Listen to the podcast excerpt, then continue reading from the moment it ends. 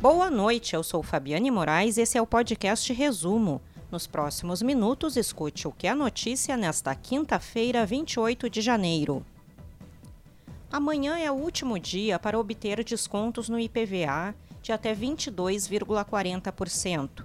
A quitação do tributo nesta sexta-feira garante uma redução de 3% no valor pela antecipação, além dos descontos de bom motorista e bom cidadão, caso o proprietário do veículo tenha direito aos dois benefícios. E a seguir, governador Eduardo Leite destaca a queda de internações por Covid-19. Ministério Público investiga suposto financiamento de campanha eleitoral por facção criminosa em Cachoeirinha. Taxa de desemprego alcança marca histórica no trimestre. O Corpo de Bombeiros informou que estão sendo disseminados e-mails falsos alertando sobre o vencimento de documentos relacionados à prevenção de incêndios em edificações. O valor pode chegar a quase 500 reais. Em caso de dúvida, a orientação é entrar em contato diretamente com a unidade mais próxima. O governador Eduardo Leite atualizou hoje as informações sobre o enfrentamento à pandemia em uma transmissão ao vivo pelas redes sociais. Leite destacou a queda de internações por Covid-19, mas reforçou o pedido para manutenção dos cuidados de prevenção. Ele ressaltou que no início de dezembro havia cerca de 3 mil pessoas internadas. Hoje são quase 900 a menos. O Ministério Público está investigando um financiamento de campanha eleitoral supostamente realizado por uma facção criminosa em Cachoeirinha. Conforme a apuração, um vereador teria se beneficiado de recursos provenientes de criminosos. Materiais eletrônicos apreendidos serão periciados. O nome do investigado não foi informado.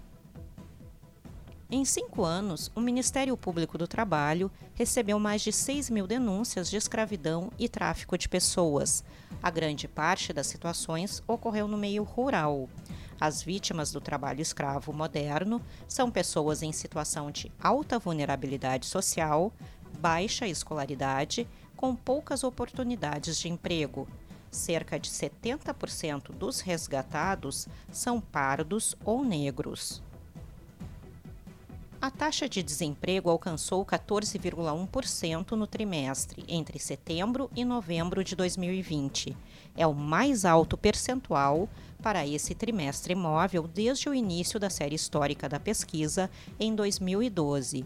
Segundo o IBGE, o total de desempregados no país foi estimado em 14 milhões. O tempo segue chuvoso, com risco de temporais no Rio Grande do Sul nesta sexta-feira. O maior acumulado será na metade norte, onde o volume de chuva deve ultrapassar os 20 milímetros. Na parte leste do estado, o tempo será alternado entre momentos de chuva e sol. Na região sul, deverá chover menos, mas mesmo assim, existe a possibilidade de pancadas ao longo do dia. A chuva, no entanto, não traz uma diminuição significativa da temperatura. As máximas ficam na casa dos 30 graus. Para ler essas e outras notícias na íntegra e gratuitamente, acesse agorars.com. Acompanhe arroba agora no RS no Instagram e no Twitter. Até amanhã!